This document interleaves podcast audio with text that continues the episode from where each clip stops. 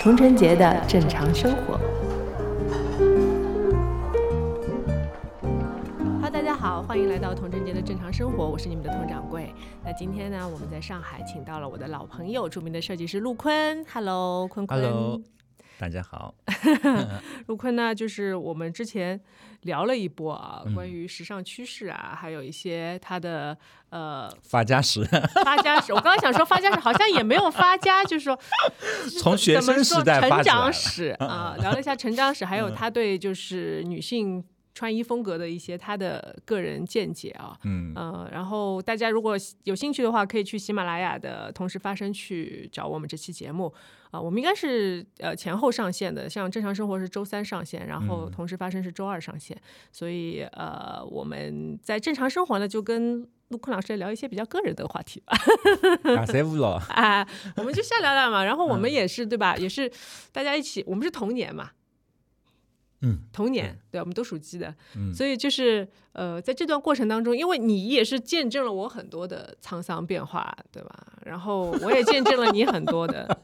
所以我们我们可以聊一聊啊，就是像我们这种八零后初期的小孩儿，在嗯经经历年代的变迁的时候，其实自己的一些个人生活、亲密关系、感情生活，嗯包括对感情的看法，嗯都会发生很大的改变，对吧？你以前一开始谈恋爱是是什么状态？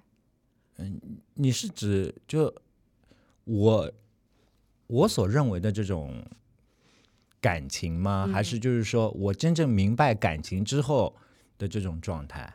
嗯，都可以。就是你是你，比如说你，你可以跟跟工作的节奏是不是会有关系？比如说你工作特别忙的时候，你会去谈恋爱吗？然后怎么平衡啊，时间啊？我现在如果就以前念书的时候，嗯闲呀，觉得嗯、谈恋爱嗯。是一种呃很开心的事情。嗯。但是现在有人生目标很清晰的，就觉得谈恋爱其实成本很 很大，不光是要钱，还要有时间，要花大把的时间在上面。嗯，嗯，对，那就是以前的，比如说选择伴侣的标准会是比较偏外貌的吗？因为你是一个审美行业，我口味比较怪啊，嗯。我我没有，要我以前在中专的时候，嗯。是就这个和我之前咱们说的，呃，我喜欢的这种个人风格，就是对女性的这种了解，呃，我喜欢性特征，就是就很，you know，很啊 curvy，就是啊就呃胸大的，啊腰细的，啊然后就像一只只可乐瓶一样的。哦，这的确，我们初要不是中专的时候有一个校友，嗯。他是这样的这种身材，嗯。所以算是有一种暗恋心态吧，嗯。啊、然后很巧的时候，就大概十年前，他居然住在我朋友楼，哦，不是，在我朋友楼下嗯开店，我们又相逢了。然后他现在在纽约，哦所以我们还保持联系。你的同学很洋气哎，是她是学 fashion 的同学？那个女孩子当时就在我们念书的时候，二十四年之前就很时髦、很洋气的。嗯她会穿那种黑颜色的，有点类似于像 PVC 材质的这种裤子，嗯然后那种指甲油是涂黑的。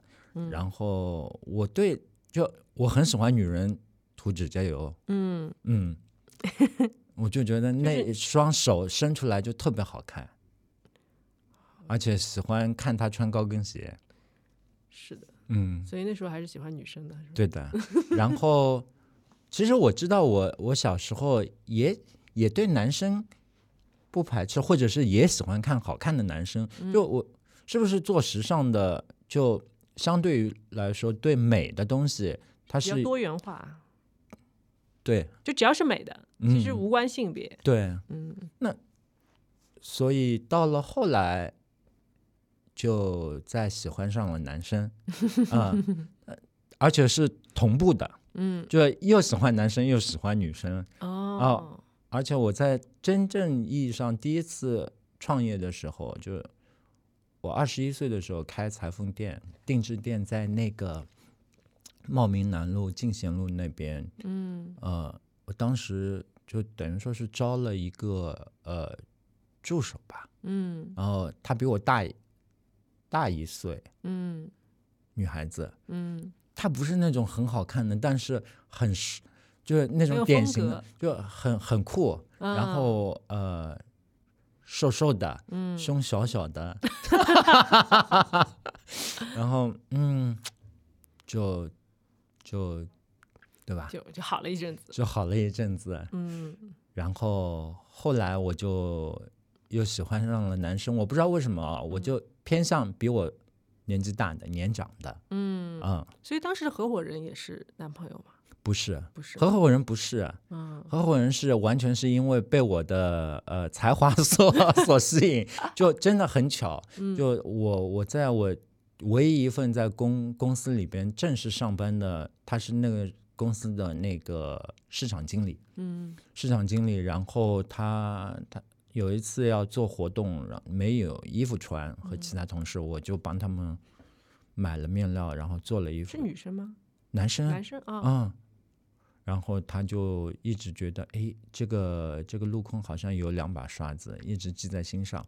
后来他跳槽之后，就第一时间来问我，咱们出去创业吧。嗯嗯，是。那你觉得跟男生谈恋爱和跟女生谈恋爱有什么区别？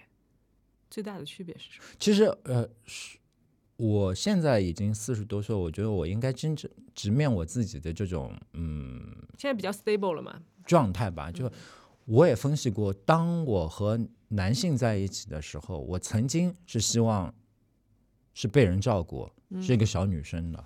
对，我觉得没有什么不好意思，对吧？嗯就是或者是伴侣之间也是相互依靠，并不是说我要变成一个女孩子。就我有时候开玩笑，我说，就算我要变性的话，这个工程和成本实在太大了。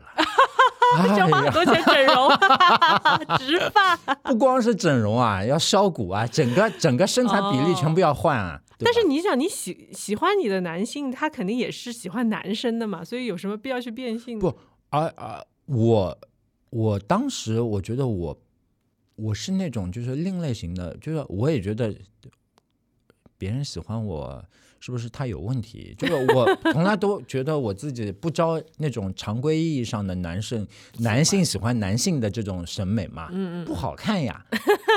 我我知道我很有特征特质，对，对但是我真不好看。但是我曾经我第一个朋友跟我说，他说，因为他比我大很多，嗯，他就跟我说，他说你不用着急，嗯，当你长大之后，你会变得越来越有魅力的。嗯然后我我也发现，哦，我这这几年来，这嗯近五年来，就是三十五岁之之后，就慢慢就觉得，哦，也也许这个呃这个 whisky 或者是这个红酒已经到了一定年份，开始嗯散发出它应该散发的这种魅力，对，就招人喜欢了嘛。嗯，嗯所以最近行情很好。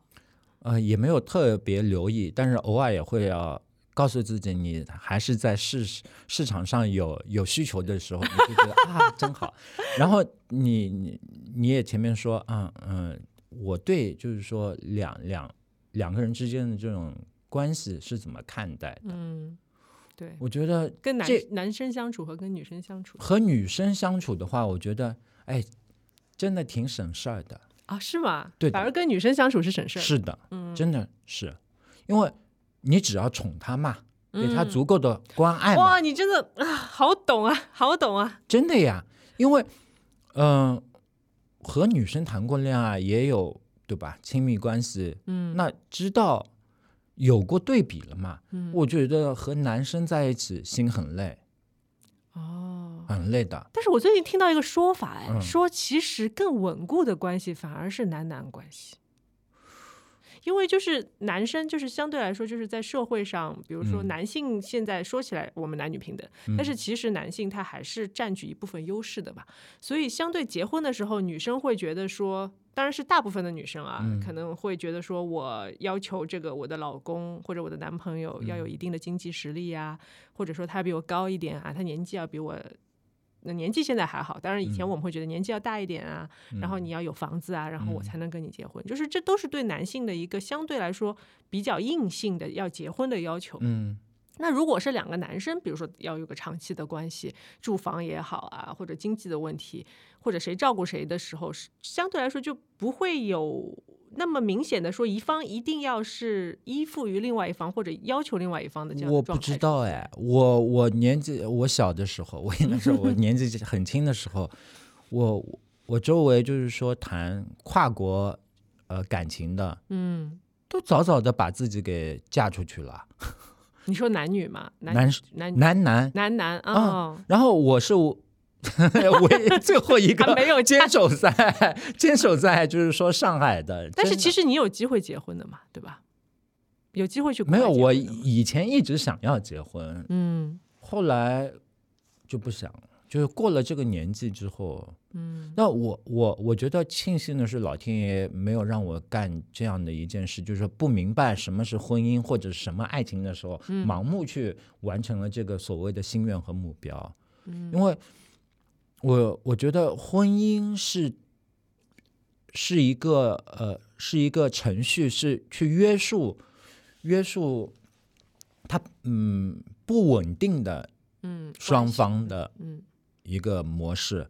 那当双方相对稳定的同时，大家都会遵照这个规则，所以对于我来说，可有可无吧。嗯嗯，是，所以在嗯男男男关系之中，其实也会有想说去稳定关系，而去要想要一个名分的状态出现，是吗？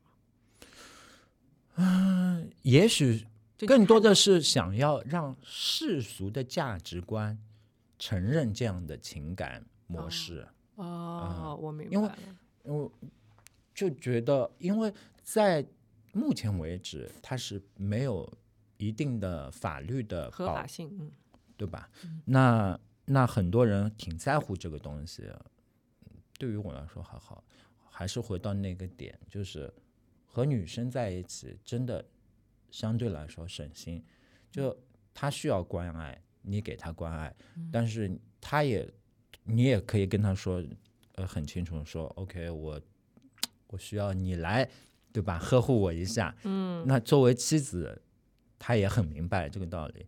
但是和男生在一起的话，就至少在我这个 case 上面，我就觉得永远，呃，双方就像不稳定的化化学元素，即使是呃挺多年了，但还是还是有时候会会觉得怎么那么难呢？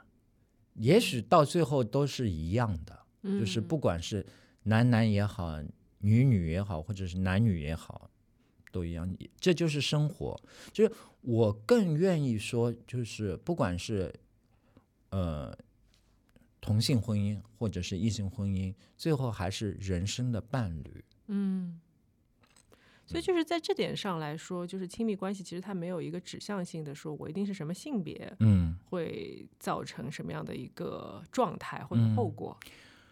呃，这个也是跟人生理生理嗯。时间段有关系的。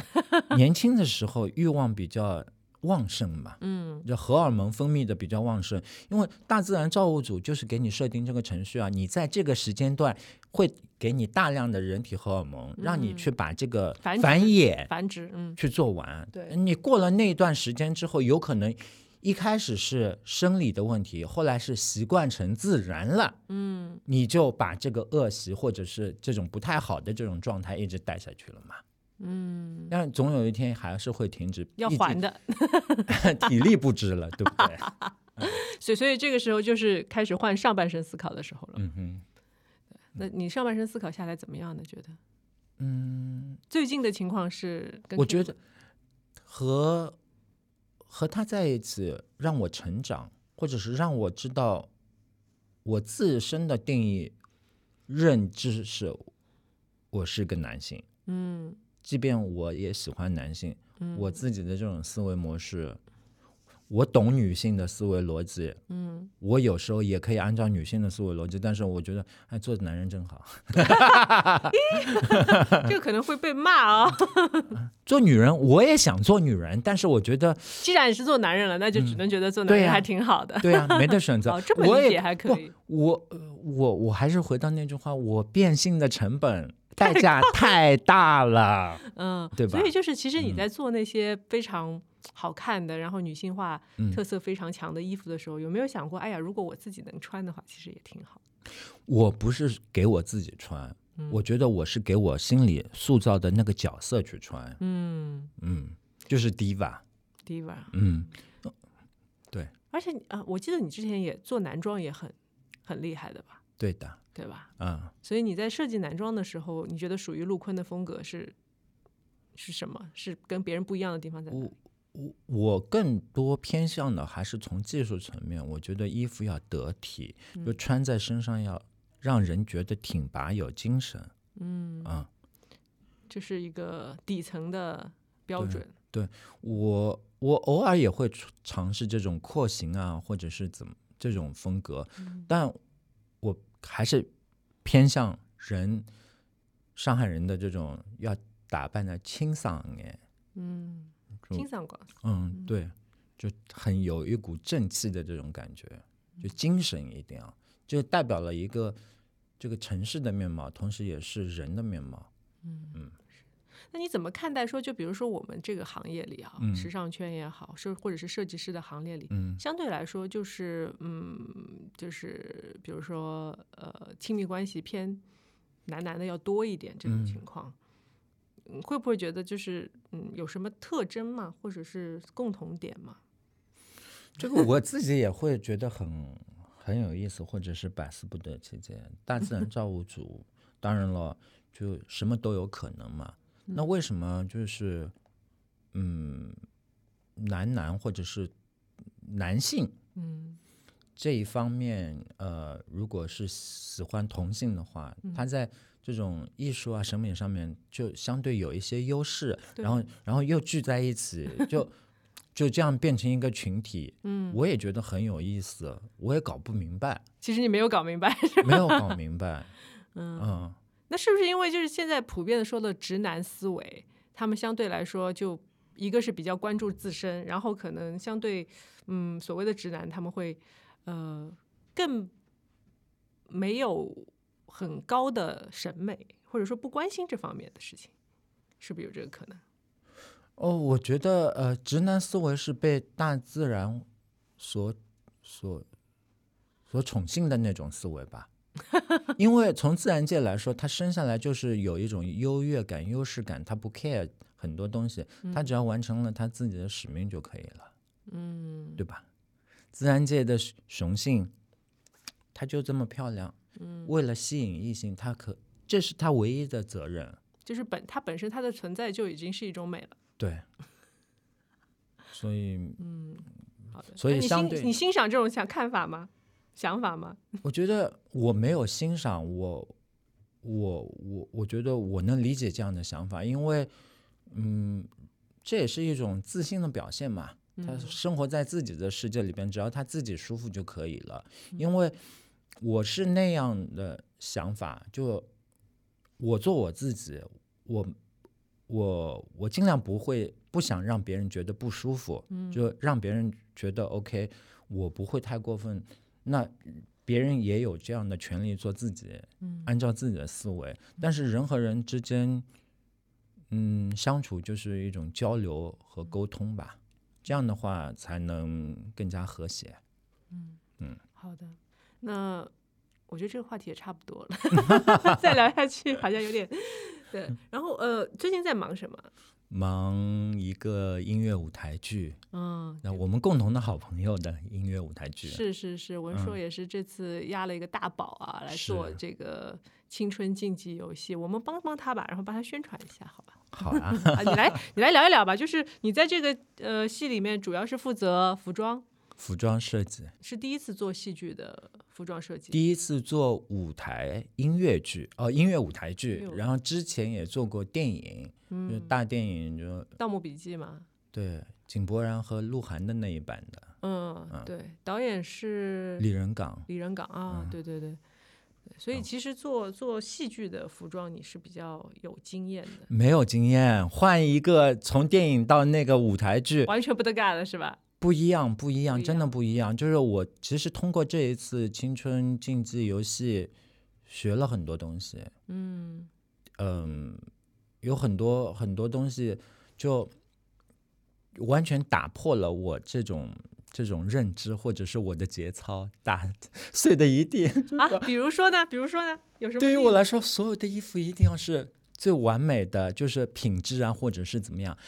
他们没有让我说不要完美，只是当我用非常所谓的这种嗯真丝的面料或者嗯是这种材质、上台，动作大了容易坏，或者是后面的那种打理起来非常麻烦，你知道吗？嗯是的，是的，啊，而且它这损耗率会很大。损耗率很大。嗯同时，如果是每天一直在演的话，他根本没有时间去清理。嗯，你用这种料子不容易干的，到了你想要去洗，或者是就算是用这些，就是说处理一下、清洁一次，你第二天不干怎么演？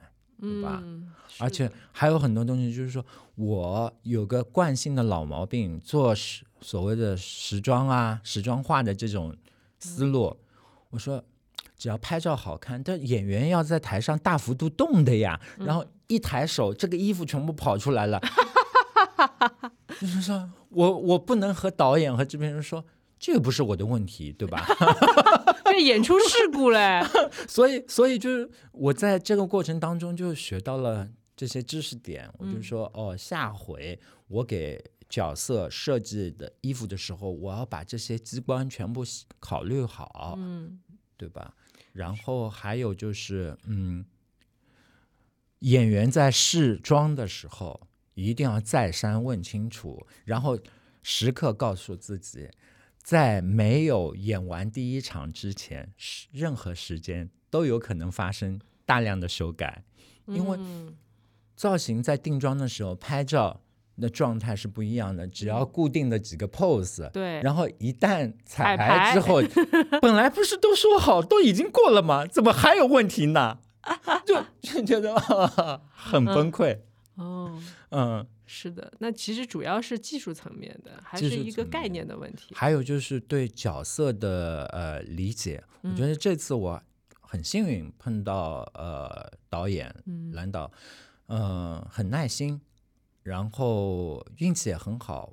我在做提案的时候，等于说是一遍过的，我们很有默契，嗯，然后也挺成功的，就是人物角色还没演你就知道成功了。我觉得至少是 我自己看着这些符合他这个剧本上的嘛，嗯这些角色特质，嗯，是的。所以你其实就是为了这个戏的话，对他的剧本啊，然后包括他的一些之前的演出也会有一些了解。我看啊，我我包括看了苏联版的嗯电影，嗯，然后话剧版就就磨啊磨啊磨啊，但我这部剧我还是那种，我觉得真的能成功，因为。他摆脱了我原来一开始接到这个项目的时候，我我以为就是那种苦哈哈的八八零年代的八八几年的这种呃俄罗斯，就是苏联马上要快解体之前的这种这种年代式，嗯就头很大，我到底设计什么东西啊？又不能浮华，又不能嗯，对的。后来导演说没有没有，陆坤完全不是，我们不是给要做年代戏，我们是要给当代年轻人去看的，要符合当下的。嗯，然后是为了我们我们的角角色也有不一样的这种时代的背景，嗯嗯然后把这些加上去了，就说啊，那就好，嗯 我就可以做做一些就是说呃符合当下人的审美嗯这些东西。也只能怪我，因为毕竟做的少嘛，年代戏还不够这种资历嘛。嗯，那你觉得你喜欢做这个吗？就以后还会做吗？哎呀，这个话题就觉得 我真不想这样，我怎么怎么回答你呢？就嗯我做这个设计本身，我是觉得很开心的嗯啊。不过呢，下回还会做吧？还是会做。就犯 犯贱吧。因为我觉得你的风格其实挺适合的，因为你的风格其实，嗯，首先就是工艺啊，现在可能你去放到成衣里面去是挺浪费的。然后。还有就是你的整个的，就是对于服装的理解，其实是我觉得你的设计有点戏剧化的。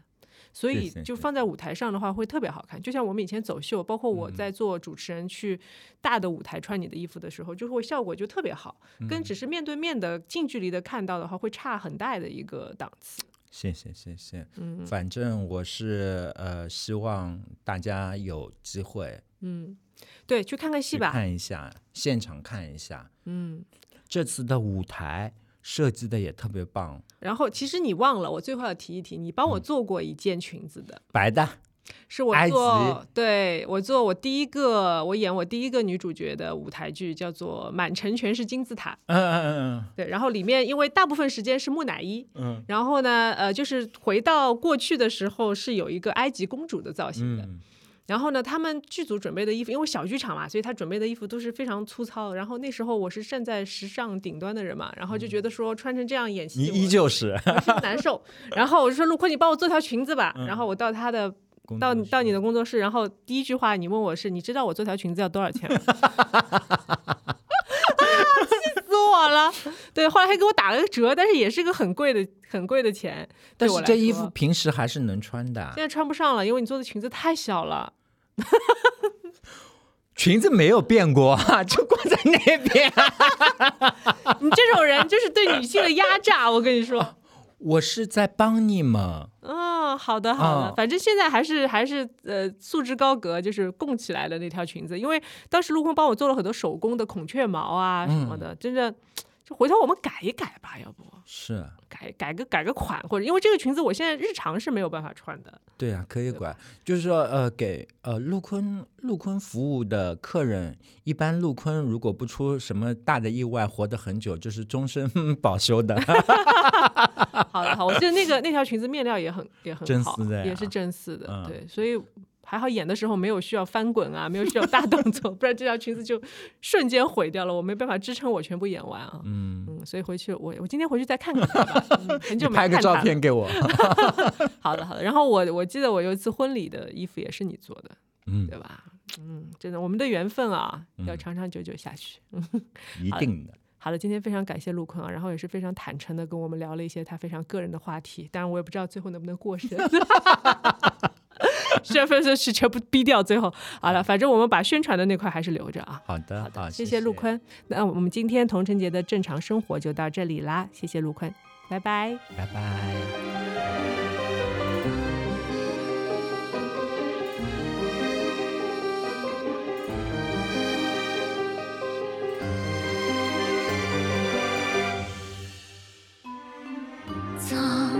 的夜包裹着疲倦。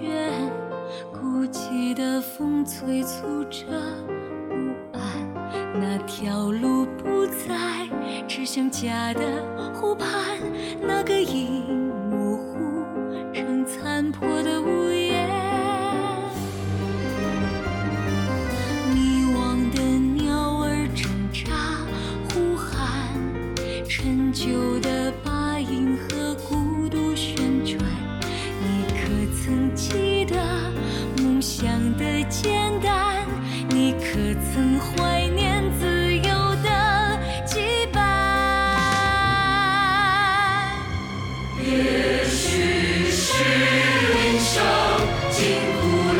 温暖，